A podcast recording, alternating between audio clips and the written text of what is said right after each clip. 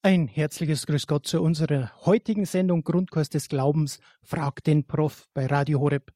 Mein Name ist Peter Kiesel und darf Sie aus dem Studio in Lengries begrüßen. In dieser Sendung haben Sie, unsere Hörer, die Möglichkeit, den Bibelexperten, Autor und Professor für neutestamentliche Exegese, Professor Dr. Marius Reiser aus Heidesheim am Rhein, zu all jenen Bibelstellen live zu befragen, die Ihnen unverständlich, oder vielleicht auch widersprüchlich erscheinen. Dazu gleich die Telefonnummer, mit der Sie sich hier live in die Sendung mit einbringen können. Und zwar die 089 517 008 008. Außerhalb von Deutschland 0049 89 517 008 008. Ich werde gleich die Nummer noch einmal langsam wiederholen. Aber nun ein kurzer Steckbrief zum 67-jährigen Rentenprofessor Reiser, der in dieser Sendereihe bei Radio Horeb meist monatlich zu hören ist.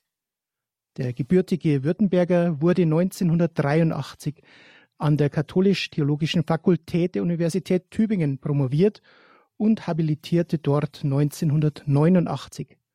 Professor Reiser erhielt 1991 einen Ruf auf die Professur für Neues Testament am Fachbereich Katholische Theologie der Universität Mainz.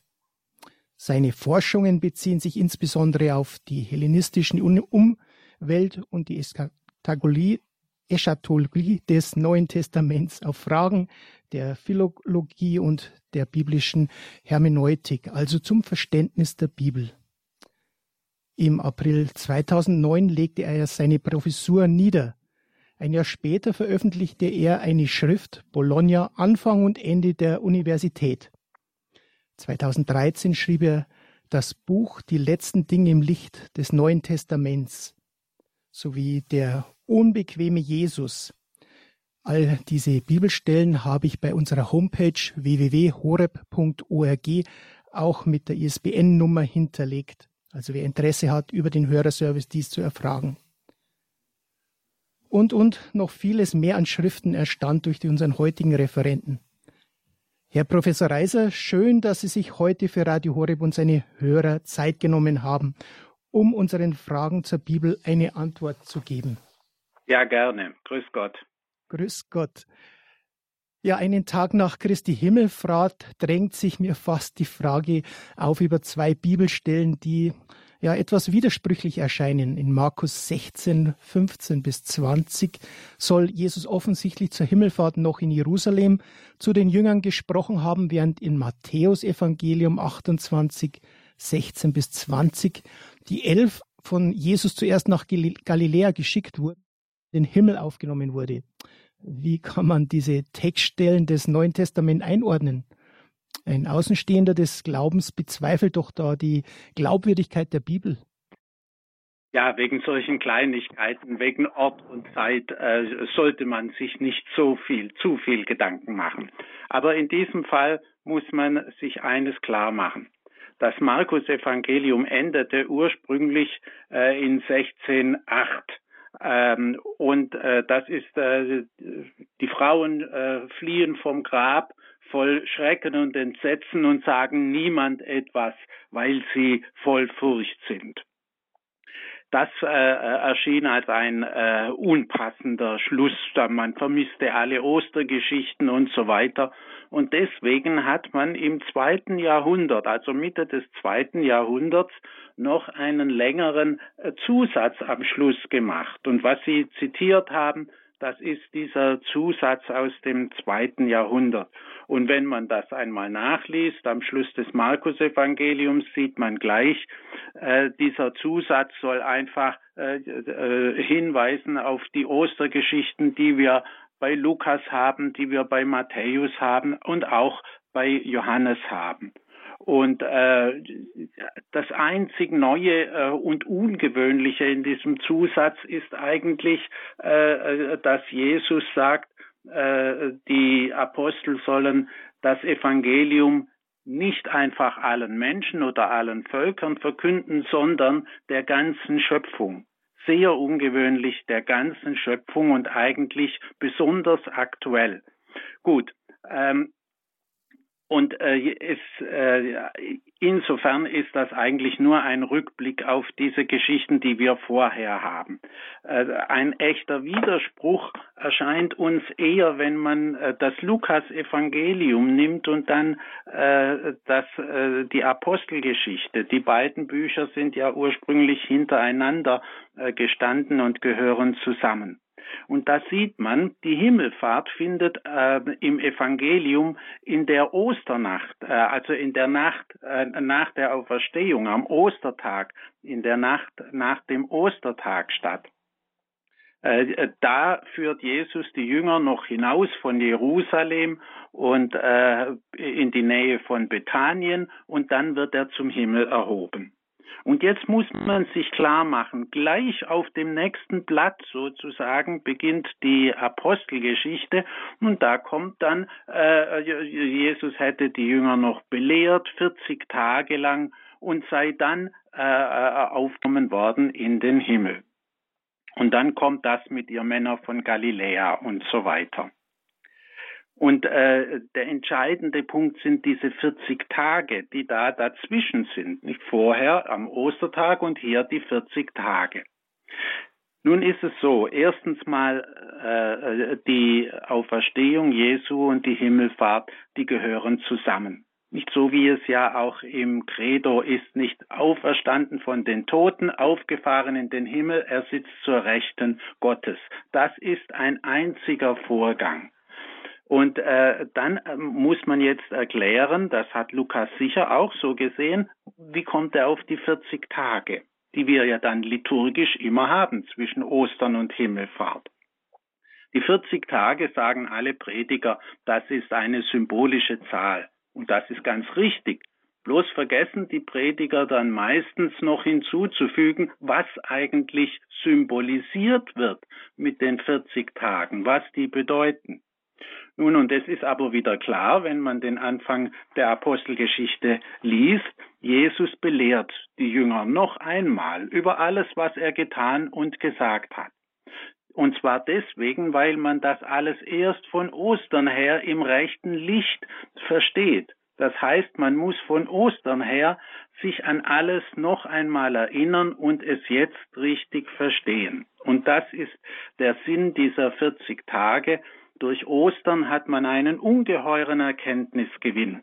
Aber dieser äh, Erkenntnisgewinn, den hat man eben nicht von jetzt auf gleich, sondern äh, da muss man ja alles sich noch einmal durch den Kopf gehen lassen, um es dann im Osterlicht richtig zu betrachten. Und so ist also diese 40 Tage sind ein Symbol für den gewaltigen Erkenntnisgewinn durch das Licht von Ostern. Nicht? Und so ähm, muss man das eben verstehen. Also Himmelfahrt und Auferstehung gehören zusammen, aber ähm, äh, weil eben die Himmelfahrt der Abschluss davon ist, nicht von der Auferstehung, der Abschied. Danke, Herr Professor Reiser. Im Hintergrund habe ich jetzt schon zwei Hörer mit angenommen. Die erste, Frau Maria Vollmer, hat die 089 517 008 008 gewählt, um den Herrn Professor Reiser die biblische Frage zu stellen. Ein herzliches Grüß Gott. Frau Vollmer, Grüß Gott. Grüß Gott. Herr Professor, ich möchte zum Anfang noch etwas sagen von der Sendung vom letzten Monat. Da hatte ein Herr etwas gesagt mit schwarzen Engeln. Hm. Und äh, da ist mir eingefallen, ich ich habe einmal einen schwarzen Engel gesehen und zwar in dem Gemälde von Matthias Grünewald beim Engelkonzert. Da sitzt wirklich mittendrin auch ein schwarzer Engel. Da kann ich jetzt nichts drüber sagen. Das ist dann Ikonografie und warum der äh, Grünewald den da reingesetzt hat, weiß ja. ich nicht. Aber der Herr meinte, glaube ich, tatsächlich Satansengel nicht und deswegen äh, hat er sie schwarze Engel genannt, was mich zunächst etwas verwirrt hat. Ja, ja, ist recht. äh, weshalb ich anrufe. Ich habe eine Frage. Ähm, die Offenbarung, Kapitel 6, Nummer 11. Da wurde jedem einem jeden von ihnen ein weißes Kleid gegeben. Und es wurde ihnen gesagt, sie sollten sich gedulden, noch kurze Zeit, bis vollzählig geworden seien ihre Mitknechte und Brüder, die noch den Tod zu erleiden hätten wie sie. Sie sollten vollzählig werden. Aber eine Zahl ist natürlich nicht angegeben. Und dann habe ich ein neues Testament vom Herder Verlag. Äh, da steht auch, sie sollten sich noch kurze Zeit gedulden, bis durch ihre Mitknechte und Brüder, die noch sterben müssten wie sie, die Vollzahl sei. Eine Zahl. Das, äh, irgendwie kommt mir das so merkwürdig vor, eine Zahl.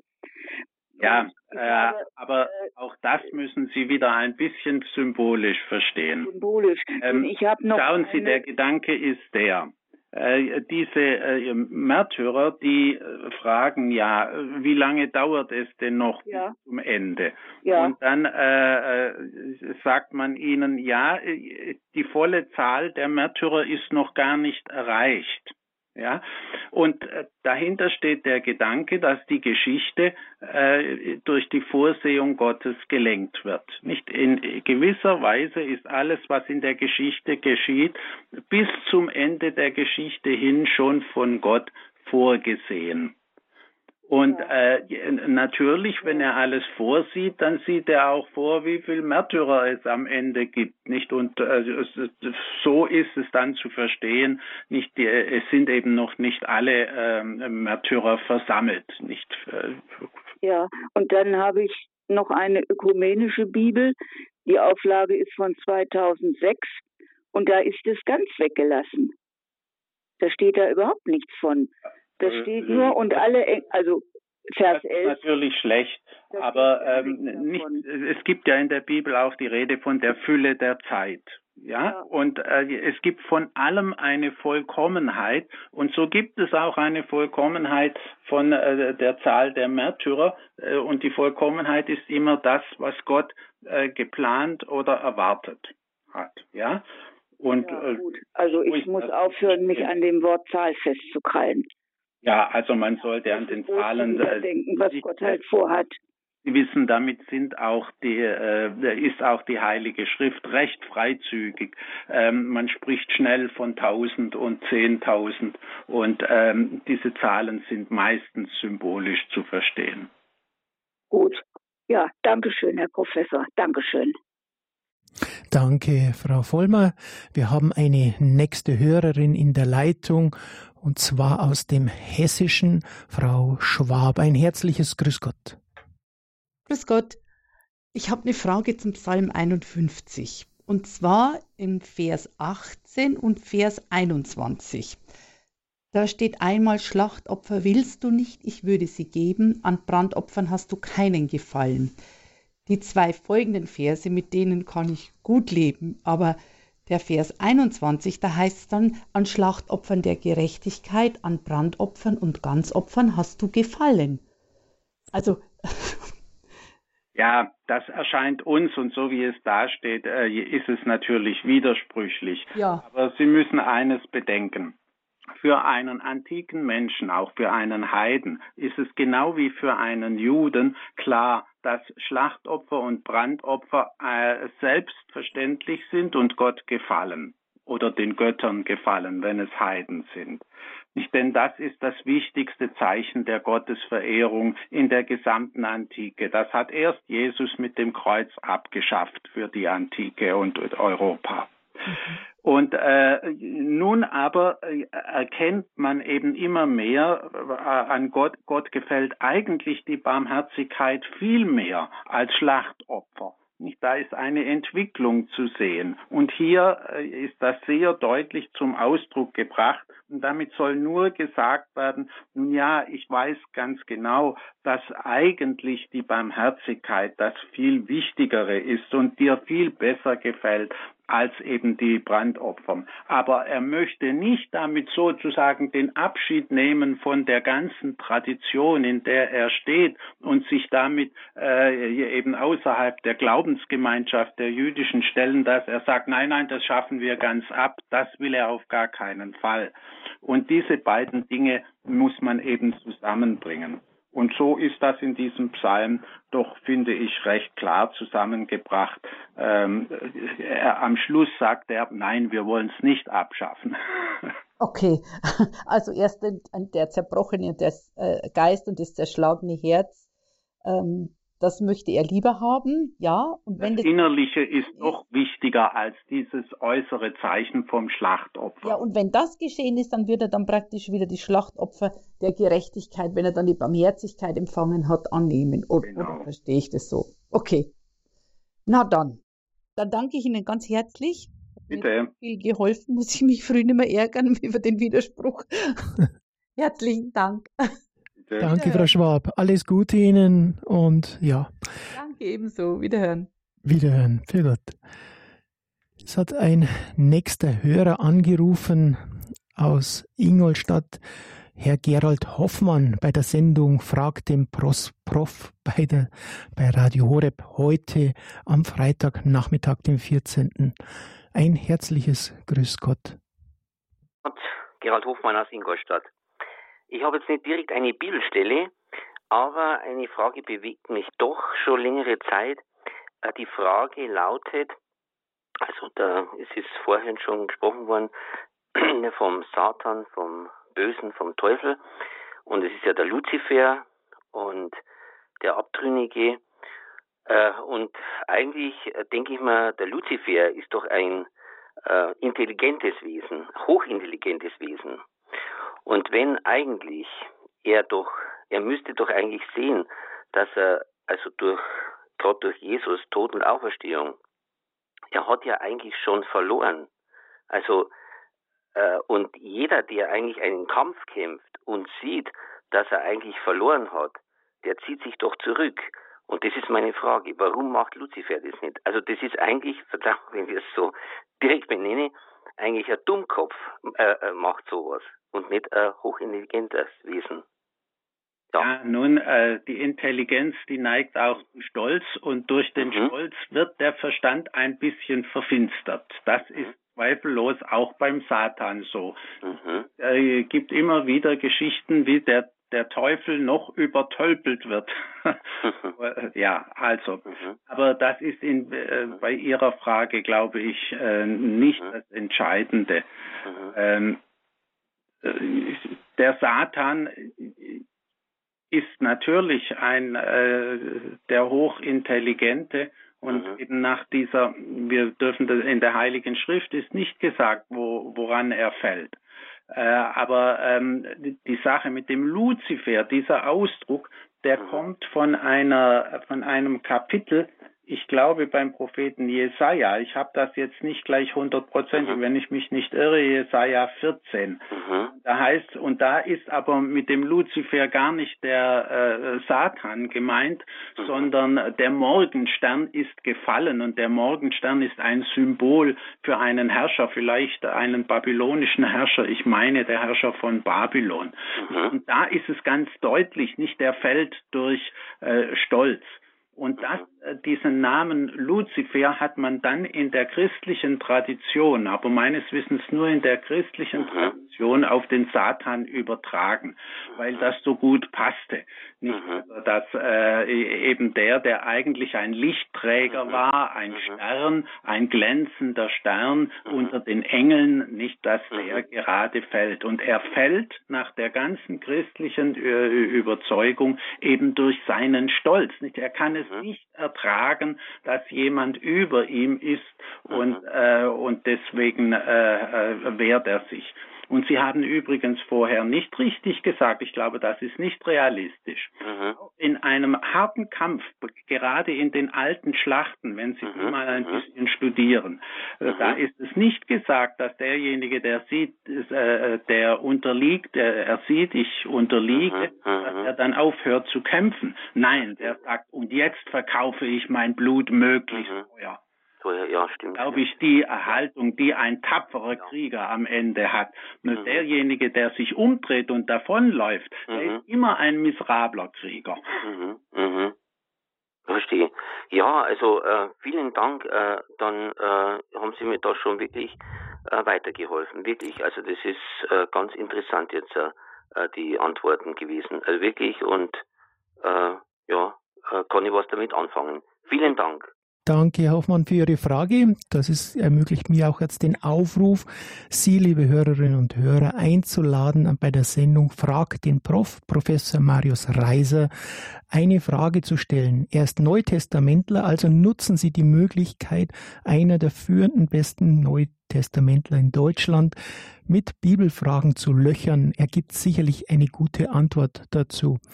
Wir haben einen nächsten Hörer. Die Leitungen sind sonst frei. Bitte melden Sie sich unter der 089 517 008 008. Herr Banser ist in der Leitung und hat noch eine Frage bezüglich des zweiten Anrufs. Ja, Gott, Herr, Banser. Herr Professor. Ich bin einigermaßen äh, platt, sage ich jetzt mal.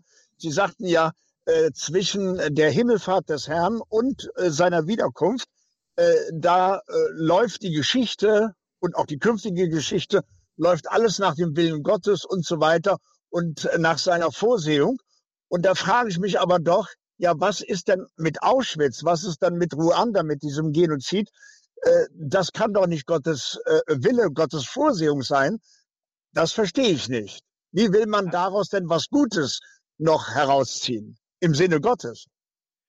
Äh, wissen Sie, die ganze Geschichte ist voll von Unheil und äh, grässlichen Taten. Äh, ja. Völkermord ist nichts Neues, was wir äh, im ja. 20. Jahrhundert hätten. Solange wir die Geschichte überblicken können, hat es solche äh, Dinge gegeben und Sie brauchen ja nur in, die, äh, in das Alte Testament selbst zu schauen, dann haben Sie genug Beispiele. Das Problem ist natürlich ein theologisches. Was heißt Vorsehung Gottes? Nun, äh, die Geschichte äh, wird insgesamt bestimmt durch zwei Faktoren aus christlicher Sicht. Der erste Faktor ist die Vorsehung Gottes, aber der zweite Faktor ist die Freiheit des Menschen. Gott hat den Menschen frei geschaffen. Das gehört zu den grundlegenden Dogmen zumindest der katholischen Kirche. Und äh, weil der Mensch freigeschaffen äh, ist, dann äh, tut er eben auch Böses und nicht nur Gutes, seit dem Sündenfall sowieso. Und äh, Auschwitz und solche Untaten, die ja Gott ganz bestimmt nicht gefallen können, äh, die hat der Mensch zu verantworten dann beim äh, jüngsten Gericht. Also äh, das tut der Mensch in seiner Freiheit. Und äh, nicht Vorsehung heißt nicht, äh, dass alles prädestiniert ist, dass jedes einzelne Geschehnis auf Erden eben durch Gott bestimmt wird und der dann manchmal jemanden umbringt und manchmal jemanden etwas Gutes tun. Das wäre ja ein schreckliches Gottesbild, sondern Gott will grundsätzlich das Gute und er sorgt dafür, dass die Geschichte auch gut endet. Denn äh, wenn Sie die Offenbarung wurde ja vorher einmal genannt, die Offenbarung des Johannes, die Apokalypse, wenn Sie das lesen, die ist voll von Katastrophen und Untaten. Und am Ende aber äh, steht das himmlische Jerusalem. Und äh, das ist das Ziel des ganzen Buches. Und das ist eben das Ziel des Geschichtsprozesses, ist am Ende eben, dass äh, äh, nur noch die Guten und die mit dem richtigen Willen äh, existieren und die anderen verschwunden sind. Ist das für Sie okay, Herr Banse? Ja, ich wollte da noch eine Zusatzfrage stellen. Die Offenbarung des Johannes, ist das von dem Apostel Johannes oder ist das von einem wildfremden Johannes? Einem wildfremden bestimmt nicht, aber äh, nach der Tradition ist es äh, von dem Apostel und dem äh, ähm, Evangelisten äh, Johannes geschrieben. Aber inzwischen, ähm, und das ist schon sehr alt, ist man äh, auch schon unter den Kirchenvätern hat man gesagt, das kann nicht sein, die beiden Bücher aus einer Feder. Es ist ganz deutlich, dass dieser Johannes, der die Apokalypse geschrieben hat, äh, in Kleinasien, also äh, auftrat, also was heute die Türkei ist. denn er sendet ja äh, sieben Cent-Schreiben im zweiten und dritten Kapitel an die äh, Gemeinden in Kleinasien und das sind berühmte Städte, nicht Ephesus, äh, Laodicea, Smyrna und so weiter. Und es ist klar, das war der Wirkungskreis dieses Propheten. Er bezeichnet sich ja auch selbst ausdrücklich als Prophet, was etwa der Evangelist Johannes nicht tut. Äh, und äh, dort muss er als Prophet gewirkt haben und ein namhafter und berühmter Mann gewesen sein. Und er nennt ja auch seinen Namen, nicht selbst Johannes. Wir wissen ganz sicher, der hat Johannes geheißen. Und wir, wir müssen ihn aber doch wohl unterscheiden von dem Evangelisten und Apostel Johannes. Danke, Herr Professor Reiser, für diese fundamental gute Antwort. Wir haben eine weitere Hörerin aus dem hohen Norden. Ein herzliches Grüß Gott, Frau Atticus. Ich begrüße Sie. Ich habe eine Frage. Es geht um Johannes den Täufer. Jesus ist gekreuzigt worden und sagt zu seiner Mutter, sieh mal deinen Sohn. Und er sagt zu Johannes, seinem Lieblingsjünger, sieh mal deine Mutter. Welcher Johannes ist es? Er muss doch gewusst haben, dass dieser Johannes, den ich meine, geköpft wird. Äh, das, da haben Sie etwas verwechselt. Äh, der Johannes, mit äh, ähm, den Christus vom Kreuz herab anspricht, das ist der Evangelist und Jünger und einer der zwölf Apostel, nicht der ja dann auch die Mutter Maria zu sich nimmt. Und Johannes der Täufer ist ja längst geköpft, als Jesus am Kreuz hängt. Es ist ja so, dass, dass Sie mir das sagen. Dankeschön. Das beruhigt mich. Vielen herzlichen Dank. Ja, gern geschehen. Dankeschön, ja. Eine ja. leicht zu beantwortete Frage. Dann gehen wir weiter. Dann gehen wir weiter nach Bad Wildungen. Eine nächste Hörerin ist in der Leitung. Grüß Gott. Äh, mein Name ist Jennesen. Jawohl. Ähm, ja, ich habe mal eine Frage und zwar, ähm, ja, die ist so ein bisschen außer der Reihe. Also wenn ich das Alte Testament gelesen habe, immer äh, die Tieropfer da, also die werden alle geschlachtet und dann muss ich aber immer noch dran denken, wie meine Mutter, die sagte immer, die Juden, die, die, äh, das Fleisch muss koscher sein, die Lämmer werden müssen erst ausbluten. Also ich bin ja immer Tierschützerin gewesen und bin es auch jetzt noch.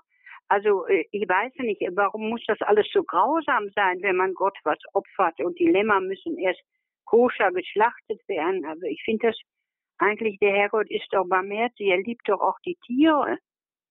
Ja, und das weiß man auch im Alten Testament. Der Gerechte kennt das Verlangen, kennt die Seele seines Tieres, heißt es in einem im Buch der Sprüche. Und äh, äh das ist also kein Zweifel. Nun müssen Sie aufpassen. Äh, das koschere Schlachten, das hat mit dem, äh, mit der Art, wie geschlachtet wird, nichts zu tun. Das mit dem Ausbluten, das hängt damit zusammen, dass äh, in der jüdischen Tradition die Tiere in der Tat durch einen Schnitt an der Halsader getötet werden und äh, damit äh, eben das Blut äh, noch ganz ausfließt und ähm, es ist aber jetzt eine sehr umstrittene Frage bis zum heutigen Tag, die ich selbstverständlich nicht entscheiden kann, ob das äh, weniger äh, grausam ist oder grausamer ist als unsere Art des Schlachtens. Ähm, ich glaube, die modernen Schlachthäuser sind für die Tiere viel schrecklicher, bevor der eigentliche Todesstreich kommt oder der Todesschuss kommt. Äh, das Schlimme für die Tiere ist vorher und nicht der Augenblick, in dem sie entweder durch diesen Schnitt am Hals oder äh, eben auf andere Weise getötet werden. Also da müssen Sie vorsichtig sein. Den Juden, äh, die sind auch tierlieb, genauso wie wir auch. Und die Juden sagen immer nein, das hat damit nichts zu tun und das ist nicht grausamer. Ja, ja. Nee, ich äh, wissen Sie, ich beruhige mich immer selber. Ich finde das ja auch aus den Schlachthöfen, wie das alles geschieht. Und überhaupt unsere Massentierhaltung, alles so grausam. Ich äh, frage mich, äh, ich sag mir dann immer, beruhige ich mich, dann sage ich mir immer, der Herrgott, der, äh, der tut das so schaffen, äh, dass die Tiere die Quälerei gar nicht merken. Also ich beruhige mich selber. Also der Herrgott will das ja auch nicht, was da hier alles auf der Erde geschieht. Ja, also wie gesagt, was heißt denn eigentlich koscher? Koscher heißt rein. Äh, das ist eine rituelle Angelegenheit. Koscher heißt, dass es rituell in Ordnung ist. Nicht und äh, in, in, in der alten Zeit äh, war alles, äh, und da gibt es bestimmte Reinheitsvorschriften. Nicht zum Beispiel, denken Sie daran, äh, die Pharisäer kommen einmal und sagen zu Jesus, äh, warum essen äh, deine Jünger mit unreinen Händen?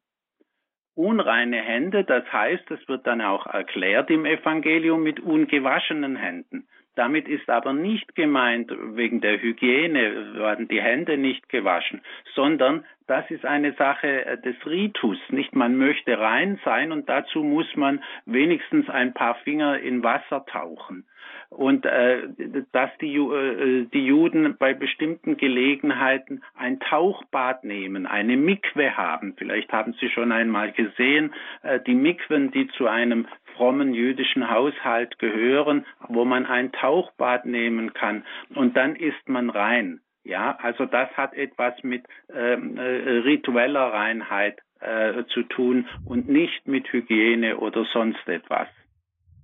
Ja, ja.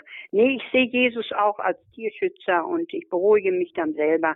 Aber ich wollte das eben ein bisschen, das Dilemma so ausbluten müssen. Aber ja, ist gut. Ich weiß Bescheid. Danke, Frau Jennesen. Alles Gute Ihnen und danke, Herr Professor ja. Reiser, für die Klarstellungen dafür. Ja, wir haben die Hälfte unserer Zeit bei der Sendung Tipps fragt den Prof sozusagen bei Grundkurs des Glaubens die Möglichkeit, Professor Reiser, noch eine wirklich fundamentale Frage zu stellen über Ihre Bibelunklarheiten, über Textstellen, die Sie vielleicht schon lange bewegt. Wenn Sie die 089 517 008 008 wählen, dann kommen Sie in die Sendung bei Radio Horeb. Also nutzen Sie noch die Möglichkeit. Herr Professor Reiser, dann gibt jetzt, nachdem gerade kein Anrufer da ist, die Möglichkeit, auf den Ökumenischen Kirchentag vielleicht ein paar Augenblicke zu werfen und auch auf die Grundlagen der katholischen Sakramentenlehre. Denn das wird ja auch jetzt in den Podien immer wieder so angesprochen und es wird ein bisschen verwischt.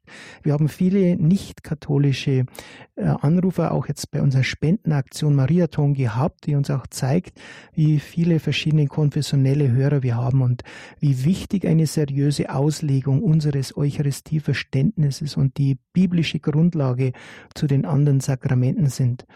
Was kann man dazu sagen? Sind die sieben katholischen Sakramente wirklich biblisch basierend? Manche evangelische Christen zweifeln ja das an. Und sie haben äh, in einem gewissen Sinn, in einem historischen Sinn, haben die Evangelischen damit ganz recht. Eine äh, klare biblische Grundlage haben eigentlich nur zwei dieser sieben äh, Sakramente, nämlich die Eucharistie und die Taufe. Und äh, aber aus diesen beiden Sakramenten fließen eigentlich fast logisch die übrigen äh, sieben Sakramente, die die katholische Kirche festgehalten hat. Übrigens hat man lange darüber gestritten äh, in den ersten Jahrhunderten, äh, wie viele Sakramente es gibt. Aber sieben ist also sozusagen die kleinste Zahl, die diskutiert wurde. Da gab es auch Leute, die haben über 20 Sakramente gezählt und so weiter. Aber mir scheint die äh, äh, Begrenzung auf sieben ist ganz sinnvoll. Also für Eucharistie und Taufe braucht man, glaube ich, weiter nichts mehr zu sagen. Äh, die ist also begründet und klar im Neuen Testament selbst. Aber äh, zum Beispiel die Firmung. Die Firmung, das war in den ersten Jahrhunderten hat man äh, hat, hat Taufe und Firmung sozusagen war ein Akt nicht, das sind einfach zwei Salbungen gewesen, die man gespendet hat bei der Taufe. Und Sie dürfen nicht vergessen, das war ja noch zu Zeiten, als, als vor allem die Erwachsenen getauft wurden. Nicht, die Erwachsenen haben sich bekehrt und wurden getauft und haben dann zwei Salbungen bekommen und die zweite Salbung war eben die mit, äh, mit der Herabrufung des Heiligen Geistes. Und das hat man dann später, als es zur Kindertaufe kam, als die Regel, hat man dann sozusagen die Taufe in zwei Teile geteilt und hat den zweiten Teil Firmung geheißen, nicht? Und der war dann ganz auf den Heiligen Geist ausgerichtet. Und dann haben wir eben noch andere Sakramente, etwa äh, das der Priesterweihe, Das ist klar, dass die äh, Protestanten das nicht kennen, weil sie überhaupt kein Weihesakrament kennen.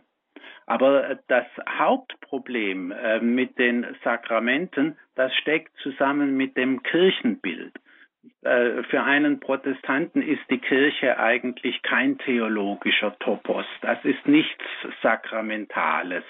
Äh, während für einen Katholiken ist ja die Kirche sozusagen das Ursakrament, aus dem dann die anderen äh, ähm, fließen.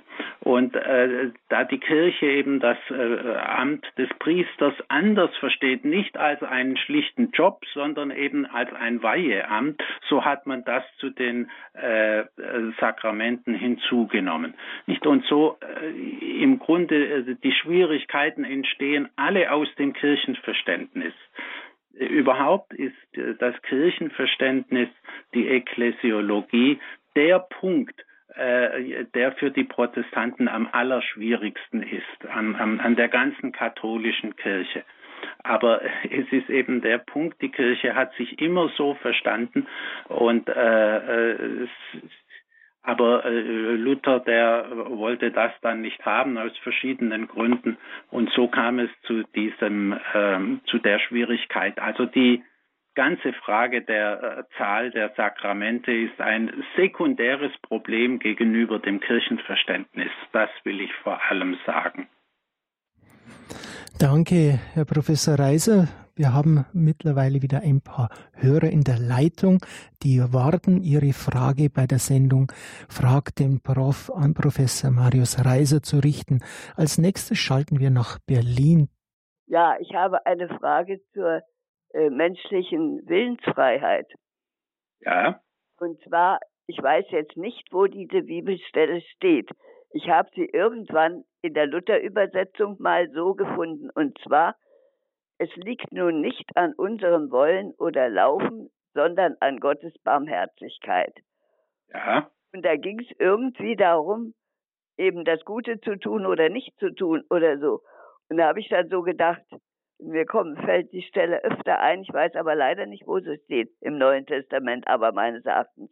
Ich kann Ihnen das jetzt gerade auch nicht ganz genau sagen, wo sie steht, äh, aber es, es, ist ein Pauluswort ohne Zweifel. Ja. Die Sache ist. Würde das bedeuten, wenn es nicht an, da denke ich manchmal, wenn ich was gemacht habe, wo ich hinterher sage, das war falsch, das hättest du nicht machen dürfen, dann fällt mir ein, ja, es liegt ja gar nicht daran, ob ich das kann oder nicht. Es ist an Gottes Barmherzigkeit, also Gott hat so gewollt, dass ich das so mache, aber es ist trotzdem falsch. Aber es kann doch nicht wahr sein, nicht? Das kann nicht wahr sein.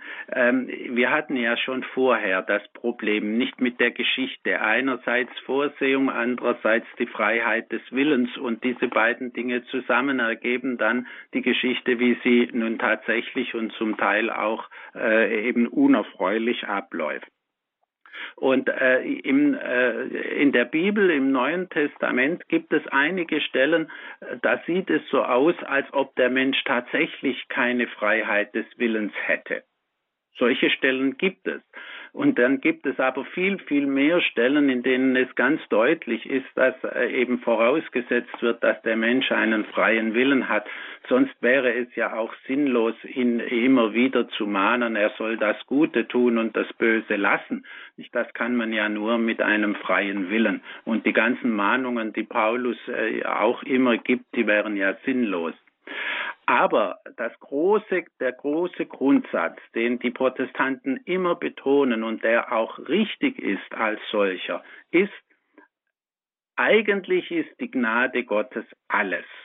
Ja, und es hat große heilige, katholische Heilige gegeben, die sind mit diesem Wort gestorben. Ich weiß mindestens einen, aber jetzt nicht mit Namen, der äh, als letztes Wort ge gesprochen hat nach einem harten Leben Gnade ist alles. Ja, Gnade ist alles. Also man auf gar keinen Fall darf man voraussetzen, dass Gott etwas Böses oder Ungutes will, auch wenn wir vieles nicht verstehen, was geschieht, äh, auch das Böse dient am Ende dazu, damit das Gute siegt. Das sind Prinzipien und äh, das alles kommt, weil wir uns darauf verlassen können, dass am Ende die Gnade Gottes alles macht. Und wenn wir es jetzt nicht einsehen, dann werden wir es hinterher im Jenseits, wird es uns klar werden, dass alles, was wir so schrecklich gefunden haben, dem Guten gedient hat. Ja, hm, hm. ja vielen Dank. Bitte. Danke, Frau Sagen aus Berlin. Wir haben jetzt die Leitung freigeschaltet nach, zum, nach Frankreich in Südburgund. Ein herzliches Grüß Gott bei Frag den Prof. Zusammen. Ich äh, bin seit Jugend oder seit Kindheit an praktizierende äh, Katholikin. Ich habe aber so einfach meine Mühe, die Bibel zu lesen, vor allem das Alte Testament, weil es hat für mich so viel Unverständliches. Wie soll ich da vorgehen? Wie, wie taste ich mich da näher ran? Ich kenne zwar ganz viele Bibelstellen, aber ich könnte niemals zitieren, aus welchem Buch, aus welchem äh, Kontext das, das ist, aber ich kenne ganz viele Bibelstellen auswendig. Aber richtig lesen in der Bibel, das fällt mir so schwer. Warum? Was kann ich da tun? Ja, äh, Sie müssen bedenken, äh, das Alte Testament, das äh, liegt ungefähr ja zwei bis dreitausend Jahre zurück, was dort erzählt wird. Und äh, vor zwei bis dreitausend Jahren war die Welt etwas anders, als sie heute ist. Und vieles versteht man deswegen ohne einen Kommentar nicht. Ja, man braucht dazu Erklärungen, einen Kommentar. Deswegen müssen ja auch die Pfarrer studieren und lernen, damit sie das verstehen und dann erklären können. Ähm, es ist so, im Alten Testament würde ich empfehlen, äh, dass man eben äh, nicht alles liest ähm, und äh, dass man nie, vor allem nicht versucht, vorne anzufangen und hinten aufzuhören. Das ist furchtbar mühsam. Das habe ich selber einmal als Jugendlicher äh, gemacht, aber äh, das ist die falsche Art. Man muss ausgewählte Bücher äh, nehmen und es ist ganz sinnvoll, wenn man dann eine Bibel nimmt, wie zum Beispiel die Einheitsübersetzung, die ja wenigstens vor jedem Buch eine Erläuterung stehen hat, nicht so allgemeine Hinweise zum Verständnis, die hat man ja in einer Bibel. Und, äh, und dann äh, würde ich sagen, also klassisch ist äh, das Buch Genesis. Da wird man weit hin das Verstehen, auch das Buch Exodus, aber da, wo dann die einzelnen ähm, äh, rituellen Gebote äh, und Vorschriften kommen, das kann man auch überschlagen kann man überschlagen. Und äh, ich würde Ihnen als Faustregel empfehlen, wo Sie es nicht mehr verstehen, da überschlagen Sie das einfach. Das können Sie sogar beim Neuen Testament so machen, wo Sie den Eindruck haben, also das verstehe ich jetzt einfach nicht, das ist mir so fremd und unverständlich, dann lassen Sie das. Das, was Sie an der Heiligen Schrift verstehen, das genügt am Ende, dass Sie in den Himmel kommen, wenn Sie sich dran halten. Und beim Alten Testament ist natürlich klar. Die Familienbibel und, und die hat den Vorteil, dass es äh, in, in jedem Abschnitt äh, äh, hat es Erklärungen auf der, Letz auf der Seite selbst. Ja. Äh, das hilft mir, das hilft mir sehr. Aber ich, ich habe trotzdem, ich habe irgendwie, ich kenne das, das Buch Genesis, das Buch Exodus nicht, nicht wortwörtlich, aber die großen, die großen äh, Themen, die, die sind mir alle bekannt. Aber trotzdem, ich habe einfach die Mühe damit, einen Bezug vom Alten zum Neuen Testament zu machen. Ja, ähm, das ist natürlich ein so großes Thema, dass ich darüber äh, jetzt zunächst äh, wenig sagen kann. Ähm, alles Grausame und Schreckliche äh, im Alten Testament, das wird, äh, nein, man kann so sagen. Es gibt eine alte Faustregel, die hat äh, der heilige Augustinus aufgestellt. Was in der Heiligen Schrift der Gottes- und Nächstenliebe widerspricht, das ist nicht Lehre des Evangeliums. Okay. Ja? Wenn Sie ja. sich daran halten, dann haben okay. Sie schon äh, eine gute, äh, ein, ein Leiter, gutes eine gute Leiter in den Himmel. Richt, Richtmaß. ja. gut, gut, okay, danke vielmals. Danke. Danke. In den Südburgund. Ja. Das, das ergibt okay. auch die Möglichkeit, uns noch einmal zu erinnern, wenn so Fragen über Bibelstellen entstehen und man sich es vielleicht auch notiert, dann kann nächsten Monat Professor Reiser vielleicht Ihnen behilflich sein, auf diese Stellen eine Antwort zu geben. Wir haben eine nächste, nächste Hörerin in der Leitung aus Weinheim an der Bergstraße ähm, bei der Sendung Frag den Prof unter 089 517 008 008 können auch Sie sich noch einbringen. Ein herzliches Grüß Gott, Frau Kolb. Guten Tag. Ähm, weil jetzt gerade ähm, die ähm, äh, mit der Eucharistie und der Taufe die, die Sakramente dran waren, da, bei der vorhergehenden äh, Hörerin. Und da ist doch die Beichte, über die Beichte steht doch auch, Jesus sagt doch zu, äh, zu den Jüngern, wem ihr die Sünden nachlasst, denen sind sie nachgelassen und denen ihr sie behaltet, denen sind sie behalten. Das ist richtig und ähm, äh, das ist ja gegenüber den Jüngern gesagt. Und äh, die Frage ist aber nun, der Protestant würde sagen, ja, die Jünger sind wir alle, also können wir alle uns gegenseitig die Sünden vergeben. Und während die katholische Kirche ja festgelegt hat, nur der geweihte Priester äh, darf die Lossprechung geben und, äh, und es gibt auch noch das Beichtgeheimnis. Davon steht nichts in der Bibel, aber wir wissen ja, äh, wie sinnvoll das Beichtgeheimnis ist. Nicht also an, an dem Thema Beichte sieht man im Übrigen besonders gut, äh, wie wichtig das Kirchenverständnis ist. Äh, die, die Kirche hat das einfach sehr sinnvoll eingerichtet, ähm, dass man die Möglichkeit hat, äh, dass einem die Sünden vergeben werden und dass man die Überzeugung hat, da die Sünden im Namen der Kirche werden sie ja vergeben, nicht? Der Priester bei der Lossprechung sagt, im Namen der Kirche spreche ich dich los. Nicht? Und da sehen Sie, das ist wieder das Hauptproblem äh, vom Protestantismus her, dass sie einen äh, schlechten Kirchenbegriff haben.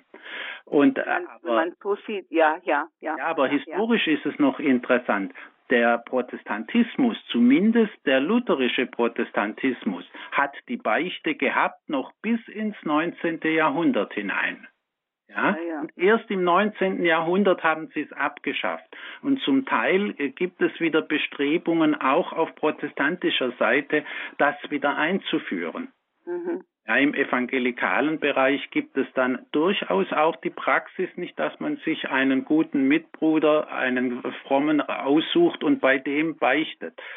Mhm. Aber äh, das ist eben aus katholischer Sicht dann keine wirkliche Absolution, die da stattfinden kann. Der ja. kann verständnisvoll zuhören, aber er kann ja nicht absolvieren. Genau genau. Dann bedanke ich mich. Ja, aus dieser, äh, ja, als Katholik, da sieht man das eben nach unserer äh, äh Sehensweise, ja. Und, und das war dann, ja, jetzt bin ich wieder schlauer. Vielen Dank, Herr Professor. Sehr gern geschehen. Gute Zeit. Wiederhören. Danke, Wiederhören. danke Frau Kolb, Ihnen alles Gute und ein herzliches Dankeschön. Es gibt jetzt natürlich noch die Möglichkeit anzurufen eine letzte Runde. Fragt den Prof. Professor Marius Reiser stellt, steht Ihnen für Fragen und Antworten zur Verfügung über Bibelstellen, die Sie vielleicht noch nicht so erfasst haben, vielleicht noch nicht so mitbekommen haben, was es bedeutet. Nach ein paar Takten Musik werden wir uns noch einmal wiederhören. Nothing will I fear as long as you are near. Please be near.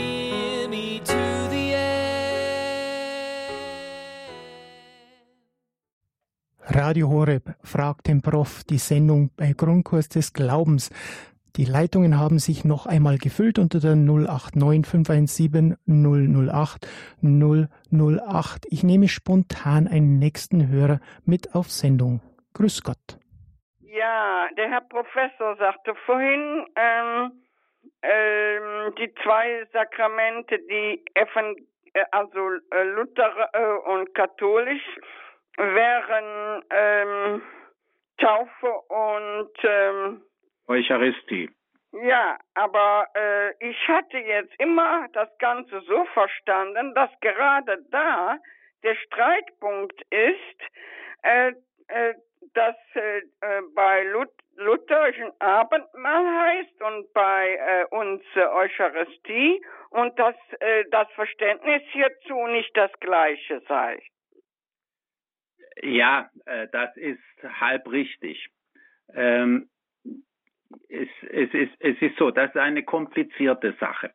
Ähm, der größte Gegensatz besteht zwischen der katholischen Lehre und der äh, reformierten kalvinistischen Lehre. Nicht die kalvinistische Lehre sagt, ähm, äh, das bedeutet nur mein, Bro, äh, mein Leib und mein Blut und das ist nur symbolisch, metaphorisch zu verstehen.